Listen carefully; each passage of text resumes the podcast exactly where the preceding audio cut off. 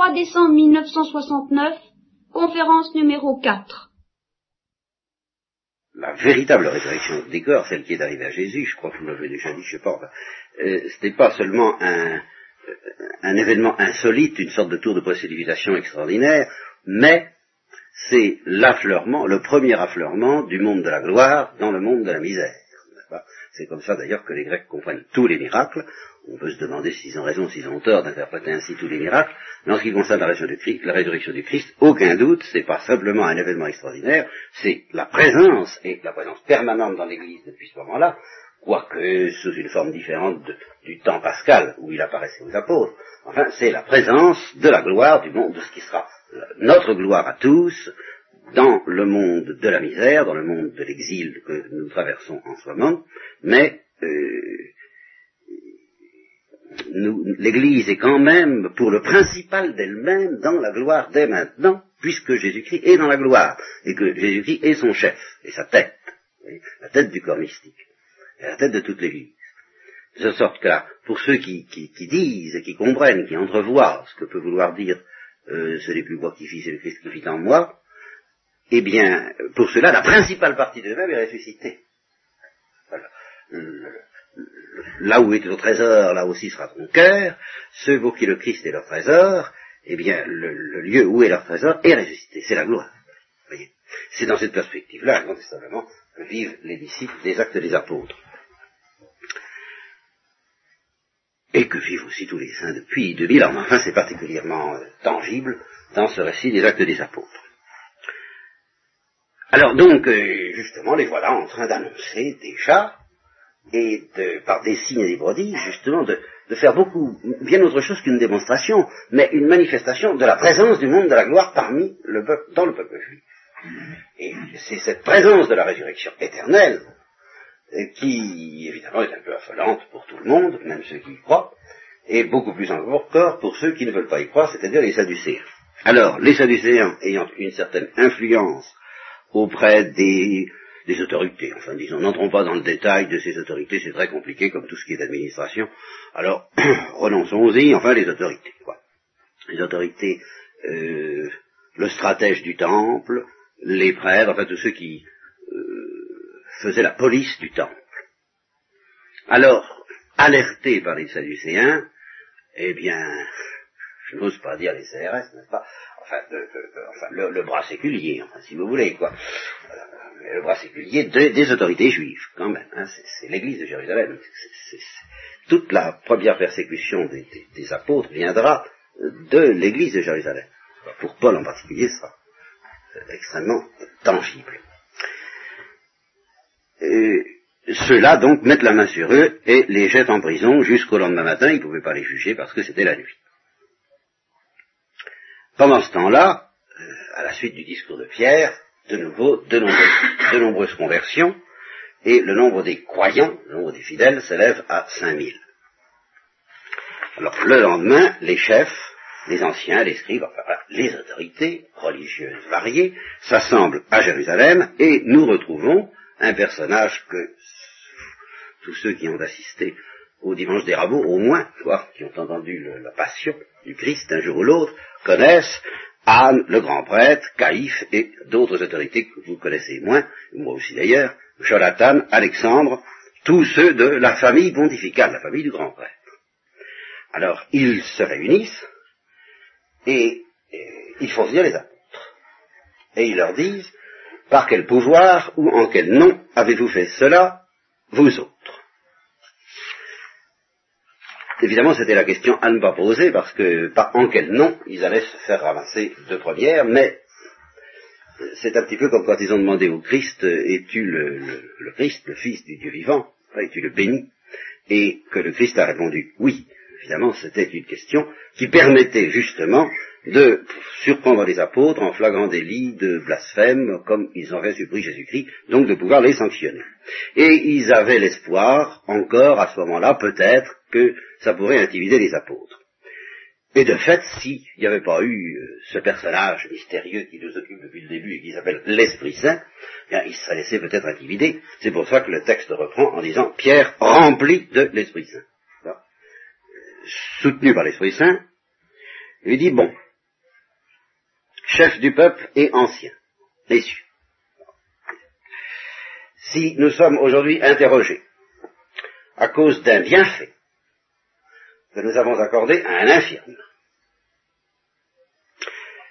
si nous sommes interrogés sur la façon dont nous l'avons délivré, dont il a été délivré, eh bien, alors le kérugma, c'est l'exemple type pur, une fois de plus, du kérugma, de la proclamation de l'évangile. Sachez-le bien, vous tous et tout le peuple d'Israël, c'est au nom de Jésus-Christ, le Nazaréen, précisons, n'est-ce pas, de qui il s'agit, le lieu d'origine et le nom, que vous, que vous, vous avez crucifié, c'est encore plus précis, et que Dieu a ressuscité des morts, nous en sommes témoins, c'est par lui que cet homme, alors je ne sais pas s'il était là, hein, il ne le dit pas dans le texte, hein, euh, il devait être assez célèbre, euh, l'événement devait être tout de même, avait fait du bruit et du tumulte, il est possible qu'ils aient amené l'homme en question. Cet homme se présente devant vous en pleine santé. C'est lui, non pas cet homme, mais Jésus-Christ. La pierre dédaignée par vous, les architectes. Ça, ici, c'est un psaume. La pierre que avait euh, mise de côté, avait écarté, voilà ce que dit le psaume. Et eux, ils disent dédaigner. Les constructeurs, la pierre qu'ils avaient dédaignée, qu'ils avaient écartée, est devenue tête d'angle. C'est-à-dire, évidemment, le rocher sur lequel tout l'édifice s'appuiera désormais. Et le salut n'est dans nul autre.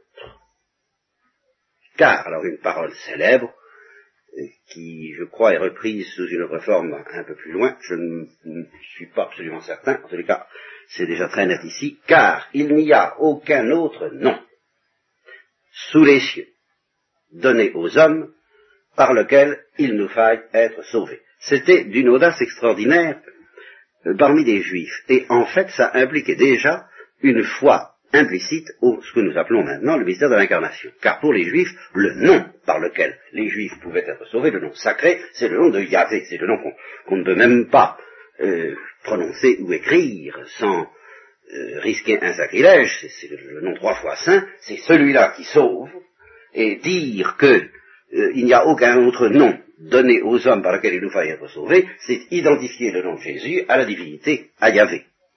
Implicitement, mais formellement. Très nettement. Alors, euh, c'est une audace fantastique.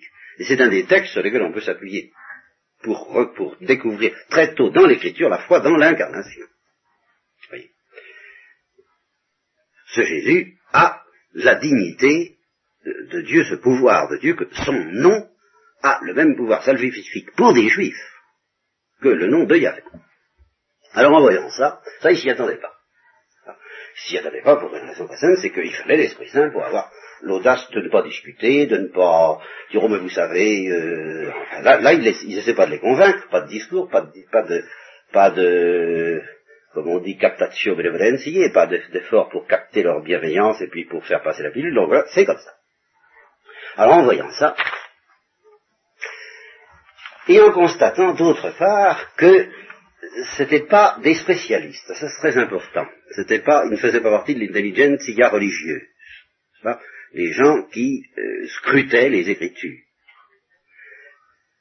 Les seuls qui avaient droit de parler. Ils faisaient partie d'une catégorie que euh, on appelle en hébreu, peu importe le nom, Ameha Ares, qui sont des gens particulièrement méprisables, puisque les Juifs, d'après euh, le Talmud, je crois, oui, avaient le droit de tuer ces gens-là, même le jour du sabbat. Alors, vraiment, il fallait que ce soit pas très, très, très, très... Alors, alors juste ça. si je dis, ils n'étaient pas des analphabètes à pouvoir en parler, je ne sais pas si...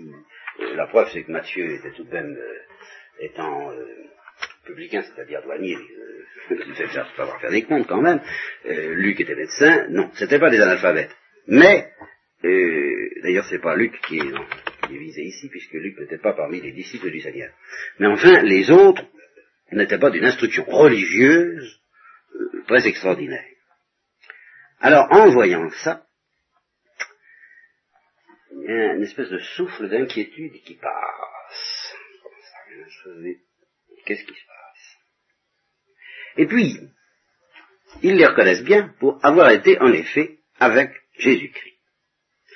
Et à côté d'eux, l'homme qui avaient été guéris. Alors qu'est-ce qu'ils disent Pas grand-chose.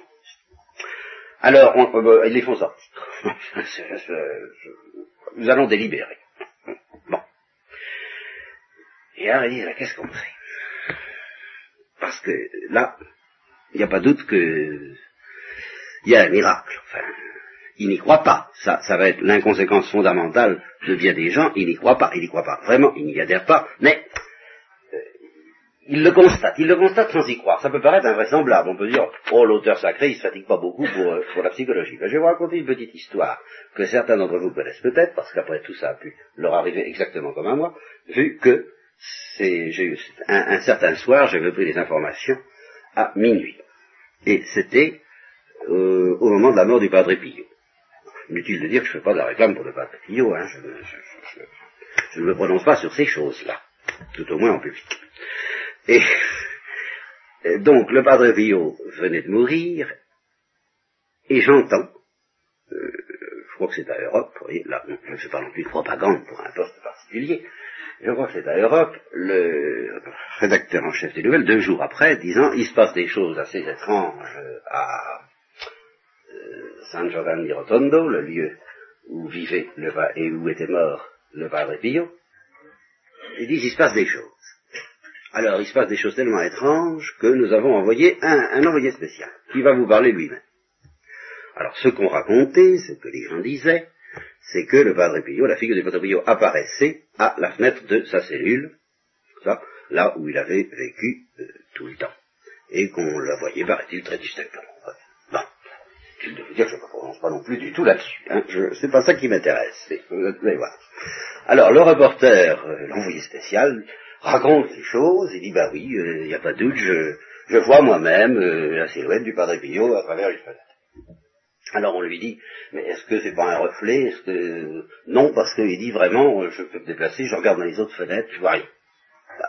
Il n'y a rien à faire, il n'y a que cette fenêtre là. je ne veux pas dire que alors on lui propose deux ou trois autres explications, il les dément toutes en disant non, non, ça marche pas, euh, ça, on ne peut pas dire que ça va, ça vient, c'est permanent, enfin c'est comme ça. Alors à la fin, le, rédacteur en chef du journal lui dit, en, somme, euh, c'est un miracle. Alors l'autre dit, oh non, moi je crois pas au miracle. Alors ça, j'ai trouvé ça magnifique. Et d'autant plus saisissant comme témoignage, remarquez. Euh, parce que c'était vraiment quelqu'un qui disait les faits. Voilà, moi, voilà ce que je constate. Alors on lui propose l'intervention, non, une autre, non, non, une autre, aucune explication possible. Alors c'est un miracle. Non, mais je crois pas au miracle. Voilà, c'est tout. Hein, je, trouve ça magnifique, à la fois pour nous assurer qu'il n'était pas influencé par euh, quelques préjugés religieux, ou par l'envie de croire au miracle, puisqu'il déclare franchement et carrément à la fin, je n'y crois pas, comme miracle. Et d'autre part, c'est tout à fait remarquable comme euh, possibilité de la psychologie humaine. Est-ce qu'il y croyait Pas du tout, au fond de lui-même? En tout cas, officiellement, comme journaliste, il n'avait pas le droit d'y croire. C'est peut-être le cas de nos gens. Euh, dans le train où ils étaient embarqués, ils ne pouvaient pas croire au, miracle. C'est impossible. Il aurait fallu, il aurait fallu un, cataclysme, une déflagration intérieure fantastique. Ils ne pouvaient pas. Euh, ceci dit, ils étaient bien obligés de constater que c'était très embêtant, qu'il y avait quelque chose. Vous voyez, un peu comme ce journaliste. Il n'y a pas de doute, euh, il était malade, il est guéri, le peuple y croit, ça va faire du bruit, qu'est-ce qu'on fait? Tous les habitants de Jérusalem le savent, on ne peut pas le nier, voyez, c'est ça. Hein on peut pas le nier, on n'y croit pas, on n'y croit pas, au, sens tout à fait journaliste. Je ne crois pas au miracle, parce que nous ne croyons pas, parce qu'il est entendu que de toute façon, quoi qu'il arrive, nous sommes bien décidés à ne pas y croire. Non, non, non, non, il ne croit pas, soyez tranquille. Voyez, parce que sans quoi vous n'êtes plus des nôtres, vous êtes un traître, vous êtes, vous comprenez? Non, non, j'y crois pas. Ceci dit, on ne peut pas le nier. voyez, tout à fait comme le journaliste. Alors, euh, qu'est-ce qu'on va faire? Parce que ça va se répandre. Vous voyez là, c'est exactement ça, ça va se répandre parmi le peuple. Alors, il faut absolument euh, les intimider, il faut absolument leur dire de ne parler de ce nom. Et en ce nom, ils, n'ont même pas Jésus, ils n'osent pas prononcer le mot, euh, en ce nom, avec ça. Alors, très bien, très bien, très bien, vous savez, le, conseil des rats euh, pour attacher un grelot au cou de Rodilard, le chat qui les dessine. Vous avez ça, oui, oui, très bien, voilà, c'est ce qu'il faut faire. Alors on les rappelle, et on leur dit, nous vous interdisons, très bien, nous, passons l'éponge, vous voyez, c'est ça, nous sommes bons princes, euh, nous, passons l'éponge, nous ne dirons rien, on va vous laisser libre, mais c'est fini, hein, pas de plaisanterie, vous, nous vous interdigeons absolument de parler ou d'enseigner en ce nom-là, au nom de Jésus. Alors Pierre et Jean, là il y a Pierre et Jean qui sont mentionnés, répondent, jugez vous-même, toujours l'habitude fréquente du Christ dans l'évangile, je ne sais pas encore parler de l'évangile, mais je, dis souvent que le Christ invoque trois sortes d'autorité dans l'évangile. Il invoque tantôt l'autorité de l'écriture, telle que les Juifs y croyaient, l'autorité de l'Ancien Testament. Il invoque tantôt sa propre autorité. Il dit, moi je vous dis que. Mais très souvent, il invoque une troisième autorité. Et je vous conseille d'y prendre bien garde, parce que c'est ainsi que Dieu, finalement, nous jugera. Et cette autorité, c'est l'interlocuteur lui-même. Par exemple, Simon, Simon, j'ai quelque chose à te dire. Parle, maître, maître, ça c'est le terme de politesse, bien entendu, j'en crois pas à vous, ça. Alors, euh, bon, il lui raconte les deux débiteurs, l'un qui doit énormément, l'autre qui doit pas grand-chose, on leur remet tous les deux leurs dettes, lequel aimera le plus. Euh, bah, Simon dit, je pense que c'est celui à qui on a armé le plus, ça, et alors le Christ. Tu as bien jugé. N'oubliez jamais ça. C'est ton propre jugement auquel je fais appel. Je fais appel.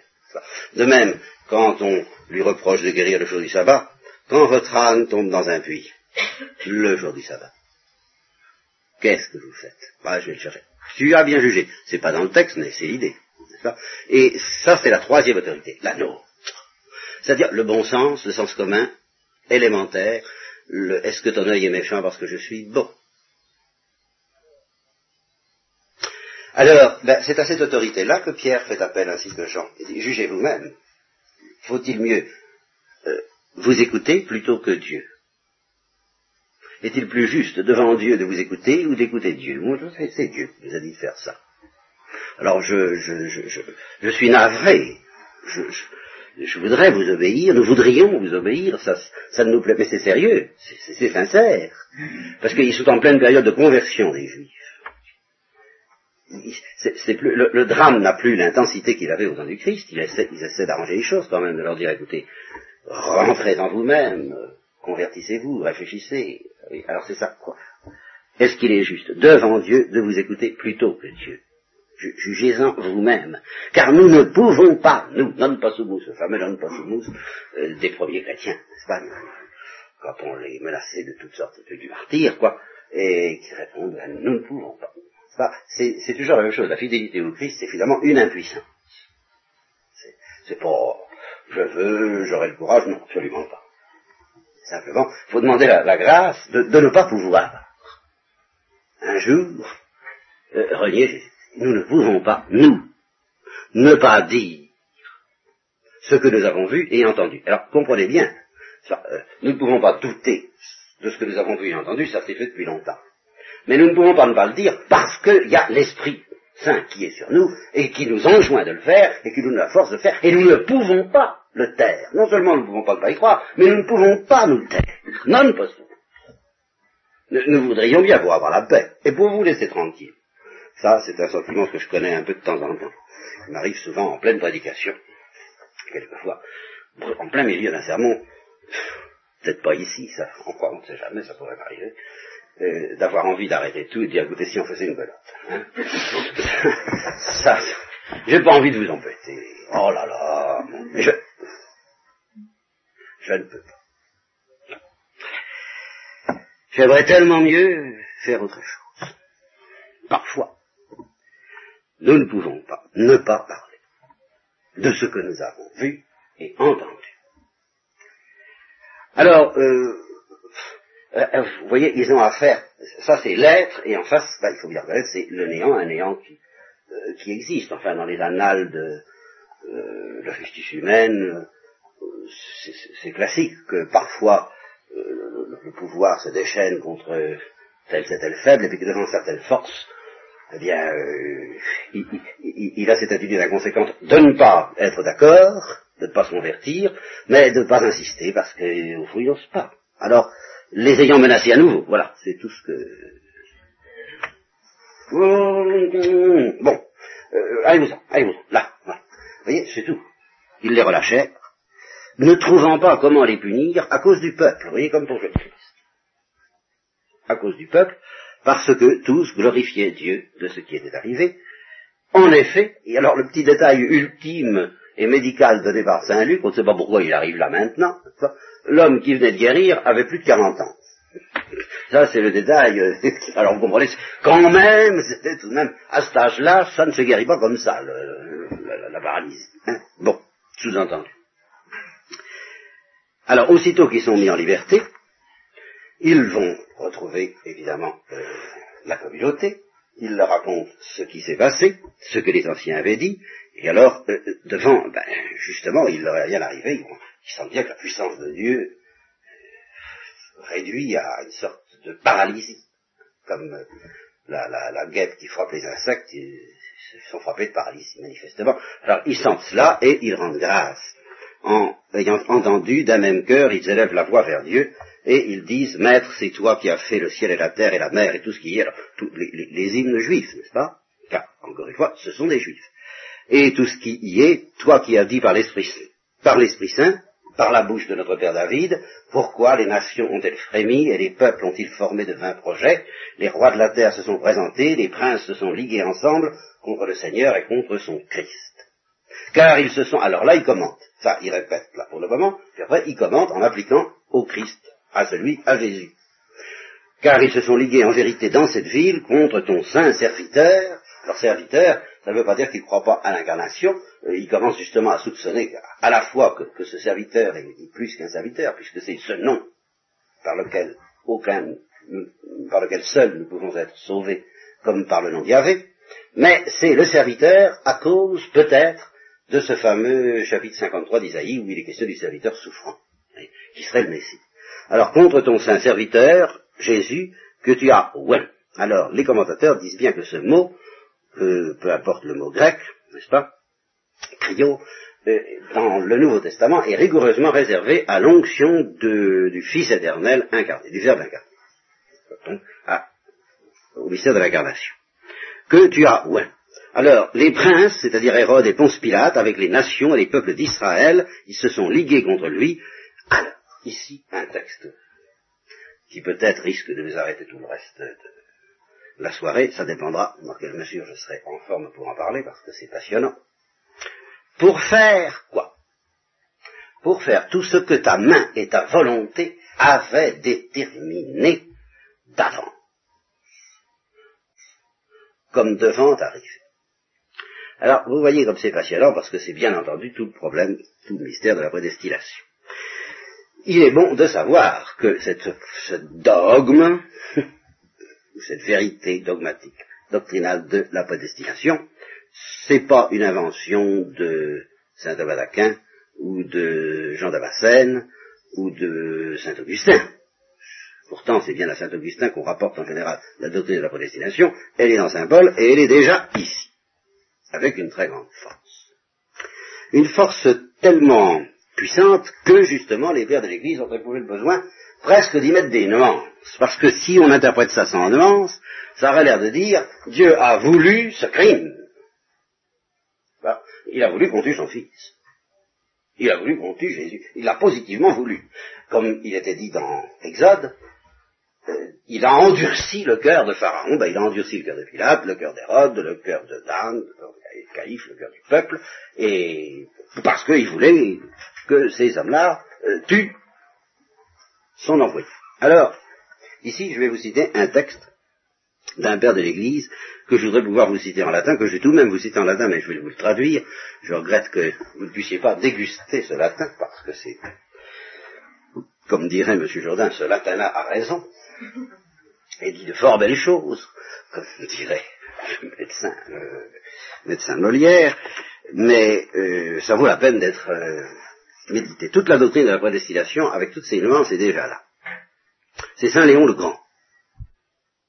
Num quid iniquitas persequentium Christum est-ce que l'iniquité de ceux qui ont persécuté le Christ, ex dei horta est concilio, est-ce qu'elle est sortie du conseil de Dieu? Est-ce que c'est ça que ça veut dire? C'est à propos de ce texte, que, voyons. Alors ça voudrait dire que l'iniquité de, ceux qui ont crucifié Jésus-Christ, en somme, a été inspirée par le conseil de Dieu. Et que ce crime, illud facilus, quod omni maius est crimine, qui est plus grand que tout autre crime, le plus grand de tous, manus divine preparationis armavit. Est-ce que c'est la main de la providence divine qui a armé ce crime, qui a armé les criminels pour accomplir ce crime? Est-ce que c'est Dieu qui a mis l'épée, euh, les clous, euh, les armes dans la main des criminels pour obtenir que ceci frappe Jésus? Non, non. Hoc plane de summa justitia sentiendurest faut surtout pas se faire une idée pareille de la justice suprême. Quia multum diversum, multum que contrarium, car il y a un abîme, voilà, je traduis alors, il y a un abîme. Est id quod in malignitate judeorum, alors là, écoutez, je m'excuse, je ne peux pas continuer à vous lire le latin, c'est trop long, ça va, je vais, je vais essayer de le traduire comme ça. Il y a un abîme entre ce que Dieu connaissait à l'avance de la malice des Juifs et ce qu'il avait décidé et voulu, qui est très différent, à l'avance au sujet de la passion de son fils. La malice des Juifs, il la connaissait et il la détestait. La passion de son fils, il la voulait, positivement. Mais ce qu'il a voulu, et c'est ce que Saint Léon va dire admirablement, ce qu'il a voulu, c'est supporter il n'a pas voulu la malignité des juifs, mais il a voulu supporter la malignité. Et vous retrouverez la même idée chez Saint Paul à propos des vases de colère. Dieu, Dieu les fabrique pour les supporter. C'est pas du tout qu'il veut. Ça, c'est le grand mystère du respect de la liberté de Dieu, de, l'homme, enfin, du respect de Dieu en face de la liberté de l'homme. Ça, faut pas que je fouille trop quand même. Hein, c'est, il ne veut absolument pas cette malignité, mais il veut la supporter. Voilà ce qu'il veut positif. Alors, je continue ce texte, hein, qui, est sensationnel. la source de ces deux vouloirs, vous voyez, il, dit, il y a deux vouloirs, il y a deux volontés. L'une de tuer, l'autre de mourir. Et la volonté de tuer, dans l'esprit de Saint Léon et tous les catéchistes, vient de Satan. Et absolument pas de Dieu. Mais la volonté de mourir vient de Dieu. Ce sont deux, il y a un abîme entre la source entre l'esprit qui inspire l'idée de tuer et l'esprit qui inspire l'idée d'accepter de mourir. Alors en latin, c'est évidemment c'est beaucoup plus nerveux, mais c'est un ceux qui ne le connaissent pas à fond ne euh, pourraient pas apprécier. Je m'excuse. Et ce n'est pas le même esprit dont est sortie l'atrocité du crime et la patience du Rédempteur. C'est deux la chose. Alors là, je peux le dire. Nec de uno, extitit spiritu, et ce n'est pas d'un seul esprit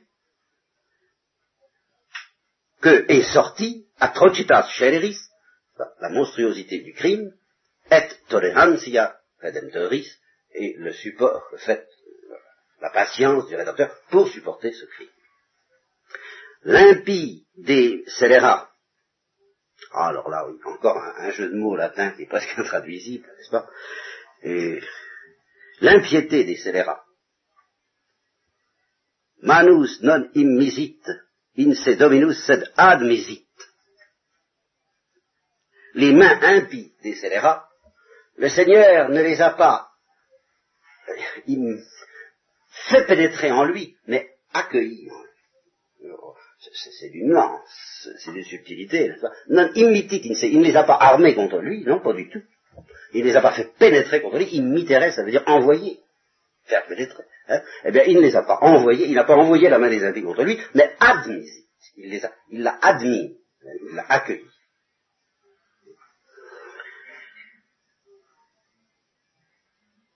Et en sachant très bien ce qui devait arriver, il ne les a pas obligés à ce que ça arrive. Alors voilà, évidemment, le respect, à la fois le respect de la liberté humaine et en même temps la connaissance infaillible eh ben, de ce que la liberté humaine va faire de cette liberté, de, sa propre liberté, de ce que les hommes vont faire de leur propre liberté.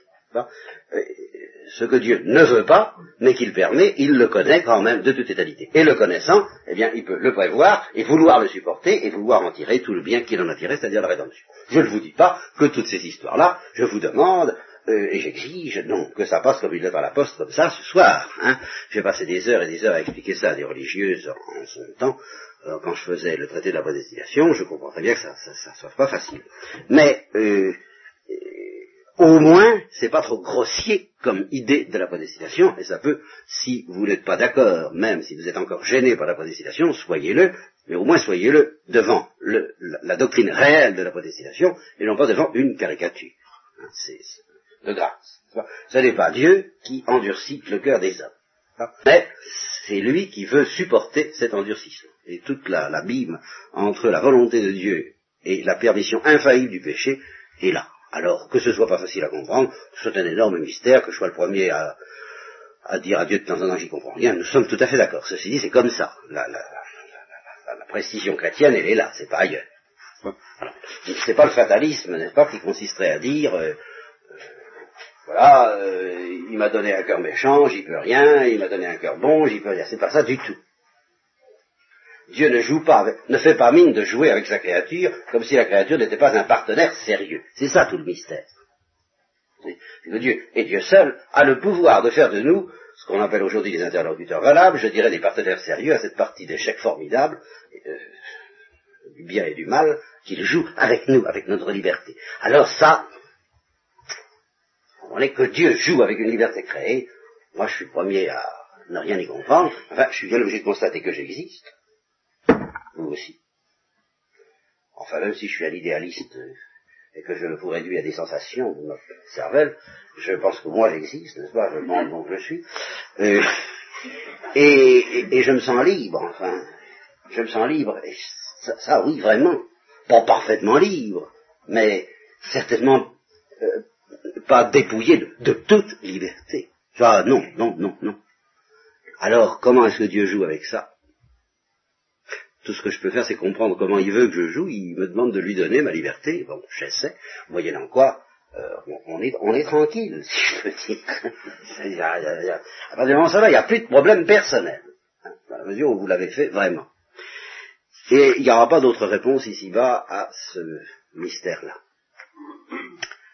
Bon, donc, pour faire tout ce que ta main et ta volonté, voilà, avait déterminé d'avance vous voyez maintenant ce que ça veut dire, comme devant arriver. Et maintenant, Seigneur, parce que malgré tout, euh, ils se sentent heureux, ils se sentent protégés, ils ne se sentent pas dans le confort euh, occidental. Ils ne se sentent pas tout à fait à l'abri. Alors, jette les yeux sur leurs menaces et donne-nous de garder cette force de prêcher ta parole en toute assurance. C'est, c'est ça le problème des premiers apôtres. Ne pas avoir peur de dire. Alors que tu étends la main pour des guérisons, signes et prodiges. Ah pardon, je lis ça très mal, excusez-moi. Donc jette les yeux sur la menace, donne-nous de prêcher ta parole en toute assurance, et que étends la main pour que guérison, signes et prodiges se fassent par le nom de ton saint serviteur Jésus. Et alors c'est là qu'arrive la deuxième Pentecôte. Cette prière, euh, étant parfaitement inspirée par l'Esprit Saint, obtient une réponse de l'Esprit Saint, c'est assez naturel. Quand ils eurent prié, le lieu dans lequel ils étaient rassemblés fut secoué par un tremblement de terre. Il n'y a pas de langue de feu, mais tous furent remplis du Saint-Esprit, et ils annonçaient la parole de Dieu avec liberté. Et alors ici, deuxième description de l'assemblée des croyants, toujours cette description à première vue idyllique, et puis, et puis très vite arrive euh, la fausse note qui montre que c'est pas idyllique tant que ça. Or, l'assemblée des croyants n'avait qu'un cœur et qu'une âme. Et pas un ne disait être sien, quoi que ce soit de ses biens, mais tout était commun entre eux, tout était commun, et il faut euh, comprendre ça avec des nuances que nous allons voir d'ailleurs par la suite, et il faut comprendre ça surtout comme venant de l'inspiration de la charité et non pas d'une légalisation quelconque. Et alors, une chose, avec une grande force, les apôtres rendaient témoignage de la résurrection du Seigneur Jésus. Mais c'est plus le serviteur. Tantôt le serviteur, tantôt le Seigneur. Hein, c'est exactement ça. La nature divine, la nature humaine. Elle est là. Du Seigneur Jésus et une grande faveur était sur eux tous. Est-ce faveur divine, faveur du peuple? C'est pas très précis. Alors, il n'y avait chez eux pas d'indigents, selon, selon ce qui fut toujours l'idéal du peuple juif, ne l'oubliez pas d'après la loi mosaïque. Car tous ceux qui étaient possesseurs de domaines ou de maisons les vendaient, ils vendaient pas forcément tout. Ils étaient libres, comme nous allons le voir. Mais enfin, ils étaient libres, c'est une chose. Ils étaient libres, mais avec un peu le non possumus. Dans, dans cette situation, dans ce climat, ils ne pouvaient pas s'empêcher de vendre euh, leur, euh, une bonne partie, tout au moins, de leur domaine et de leur maison, et d'apporter le prix de la vente, de le déposer au pied des apôtres, et on distribuait à chacun, selon ce qu'il en avait besoin, selon ce qui sera la formule alors des communautés monastiques plus tard, euh, celle de Saint-Benoît ou de Saint-Augustin. Exemple, eh bien, exemple Joseph, nommé, surnommé Barnabé par les apôtres, ce qui veut dire fils de consolation, eh bien, euh, il était de Chypre, de l'île de Chypre, et il était cependant lévite, ce qui prouve qu'il y avait une diaspora, une dispersion des juifs à Chypre. Il était de Chypre, il possédait un champ, il le vend, il emporte le prix, il le dépose au pied des apôtres. Et alors aussitôt, le contre, la contre-épreuve, le contre-exemple. Un certain Anani, avec sa femme, qui avait pourtant un bien joli nom, qui s'appelait Saphir. Alors, euh, il s'est dit, ah oui, euh, c'est là où ça... Il n'est pas obligé, mais il sent que ça fait bien. Alors il dit, il faut, faut, faire bien. Alors, il vend une propriété. Il vend une propriété, mais... Oh, il dit, je ne peux même pas leur donner tout. Hein. Alors, il détourne quelque chose sur le prix.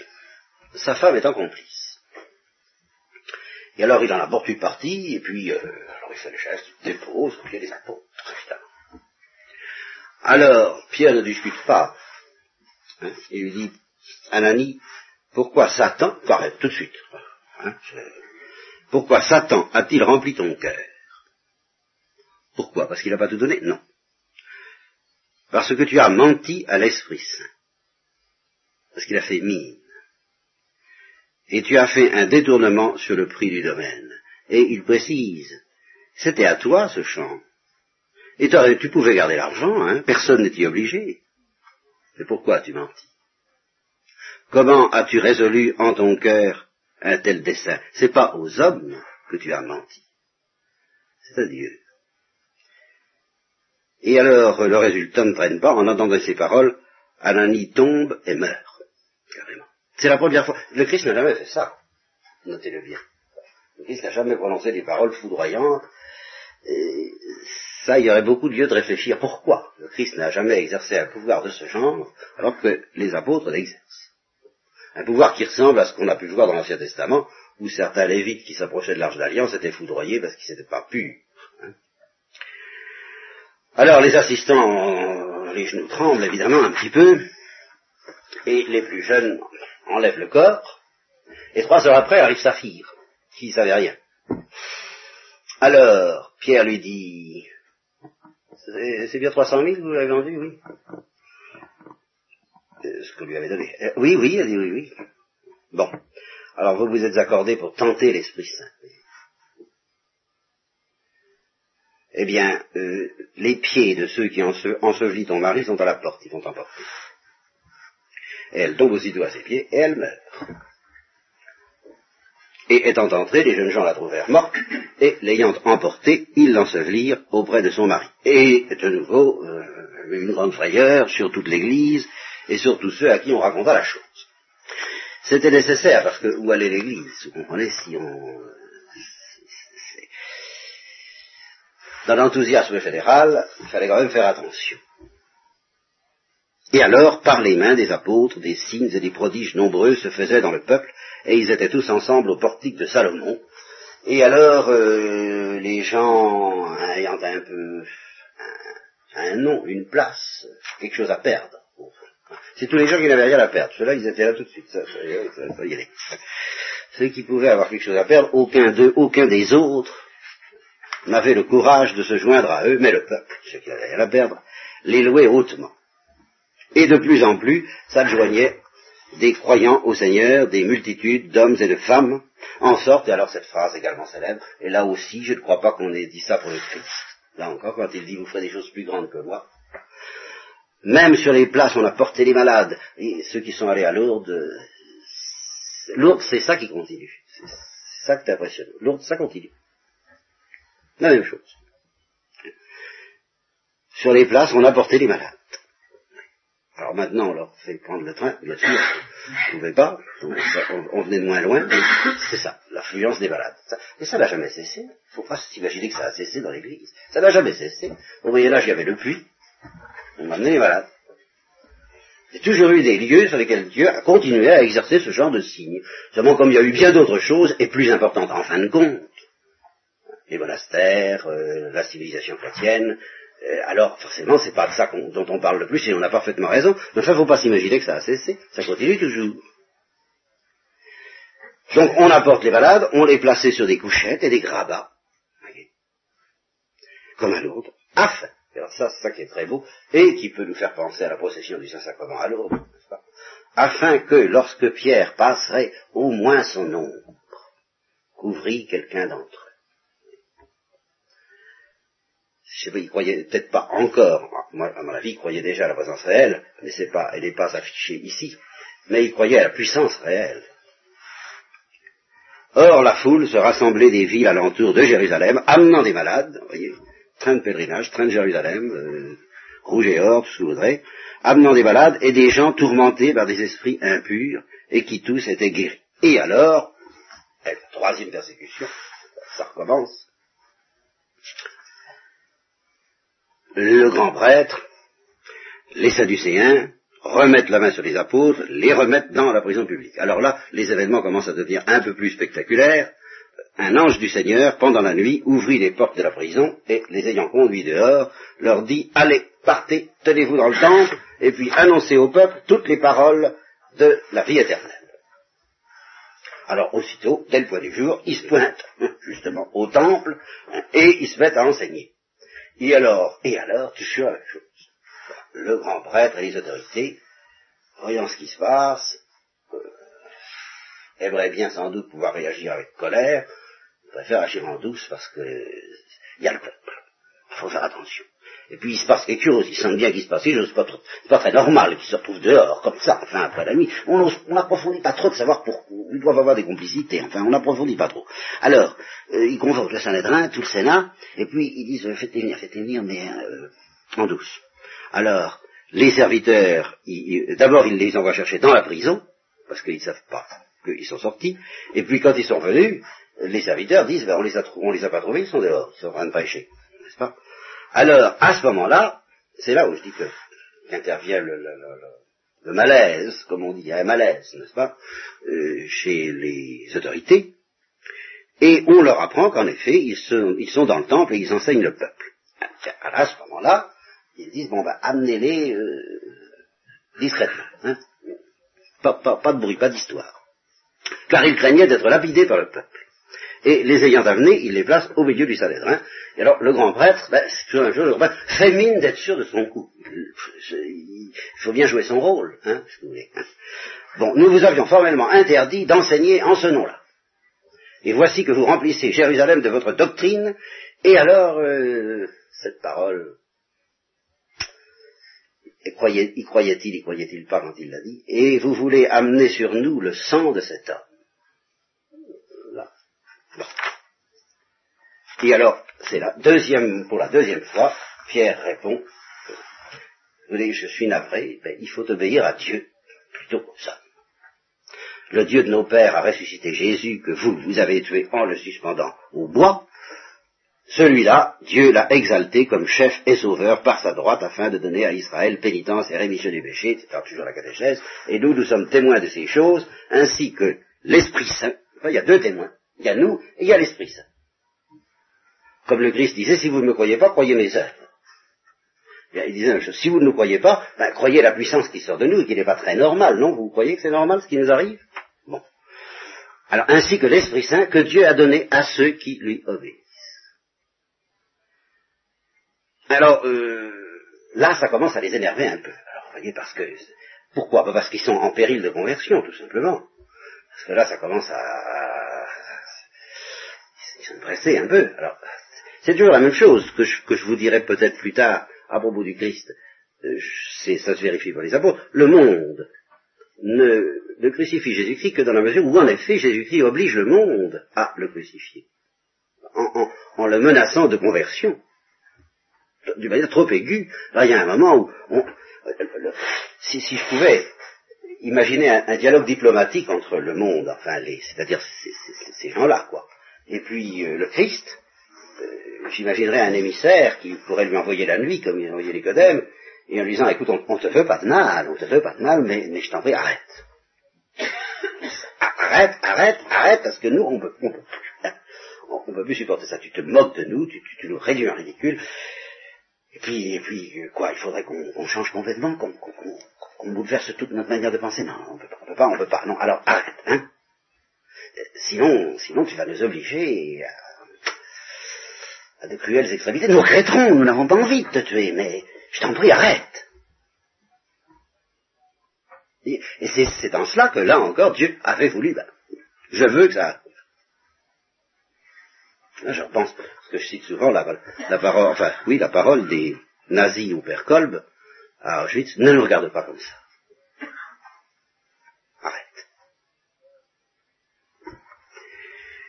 Alors, euh, ben voilà, il commence à être exaspéré, et, euh, ça n'a plus, et alors, ben, une seule solution, il y a, plutôt il y a deux solutions, se convertir ou les faire mourir. Eh bien, comme ils n'en sont pas à se convertir, ils veulent les faire mourir. Et c'est à ce moment-là qu'arrive l'intervention de Gamaliel, le pharisien, docteur de la loi, honoré de tout le peuple, et alors, quel est le sens de son intervention? C'est extrêmement difficile à dire, je vous la livre telle qu'elle, on peut l'interpréter comme une intervention de prudence politique pas très recommandable, mais fort intelligente, ou bien comme l'intervention de quelqu'un qui croit secrètement à Jésus-Christ, mais qui n'ose pas trop le dire. Enfin, il leur dit, écoutez, c'est évidemment du bon sens, là encore. Il leur dit, écoutez, des agitateurs, des gens comme le Christ, il y en a eu, il y en a eu, il y en a eu, il y en a eu. Bon, vous savez, ça, ça fait du bruit un temps, ça retombe et ça disparaît. Vous en avez expérience. Tous ces il y a un certain euh, qui prétendait être quelqu'un, qui s'est mis à la tête de 400 hommes, ça n'a pas duré, ça n'a pas traîné, ça, n'a pas, ça a fait long feu. Bon, alors, c'est très bien, ces gens-là, de deux choses Ou ils sont, ou Dieu est avec eux, ou il n'est pas avec eux. S'il n'est pas avec eux, vous en faites, vous vous occupez pas, ça va tomber tout seul. S'il est avec eux, il faudrait peut-être mieux ne pas y toucher. Si ce dessein vient des hommes, il se détruira. Si par contre il vient de Dieu, vous ne pourrez pas le détruire. Et alors, prenez garde, quand même, de combattre Dieu. le péché contre le Saint-Esprit, c'est exactement ça que ça veut dire. C'est pas le, le, péché contre le Père et contre le Fils, blasphémer contre le Père et contre le Fils, ça, c'est pas grave. Mais déclarer bon ce qui est mauvais et mauvais ce qui est bon, déclarer vrai ce qui est faux et faux ce qui est vrai, enfin déclarer que, quelqu'un qui se présente avec l'esprit de Dieu, qui est un esprit de bonté, de douceur et de vérité, est animé d'un mauvais esprit et mérite une condamnation, alors ça c'est condamner et blasphémer contre, c'est condamner l'Esprit Saint lui-même. Car ça c'est ce qu'il y a de plus grave. Et c'est pour ça que Pierre a pu dire euh, aux Juifs, vous avez crucifié Jésus-Christ, c'est pas c'est pas irrémédiable. Ça peut vous être pardonné. Parce que maintenant vous êtes en face de l'Esprit Saint. C'est ça justement la Pentecôte. Maintenant vous êtes en face de l'Esprit Saint. Alors attention. Convertissez-vous. Alors prenez garde de vous trouver, sans vous en douter, combattre Dieu lui-même. Et ils se rendirent à son avis. Alors, alors c'est magnifique, ils se rendent à son avis, par conséquent, ils font dire les apôtres, euh, ils les font châtier, n'est-ce pas? Parce que il faut, ce qu'il faut prendre. Alors, euh, ils font châtier, je sais pas quoi. Bon, et puis, ils leur défendent bien, ils savent très bien que ça ne sert à rien, ça rien. Ils leur défendent de parler au nom de Jésus, et puis, ils les relâchent. Voilà. Et alors, eux, une phrase qui est restée célèbre dans la liturgie, quant à eux, ils s'en allaient joyeux de devant le Sanhédrin, parce qu'ils avaient été jugés dignes d'être traités ignominieusement à cause du nom de Jésus. Et chaque jour, au temple et dans les maisons, il ne cessait d'enseigner et d'annoncer le Christ Jésus. Et alors la prochaine fois, nous arriverons à découvrir qu'encore une fois, la situation n'était pas toujours parfaitement brillante à l'intérieur de l'Église de Jérusalem, et que les dissensions et les divisions et les problèmes internes, comme toujours d'ailleurs, étaient beaucoup plus redoutables que les persécutions du dehors. Et nous découvrirons alors un personnage extrêmement sympathique qui a, qui me plaît énormément pour ma part, parce que lui encore, là encore, c'est, c'est vraiment l'irruption de la gloire dans le monde de la misère, le diacre Étienne.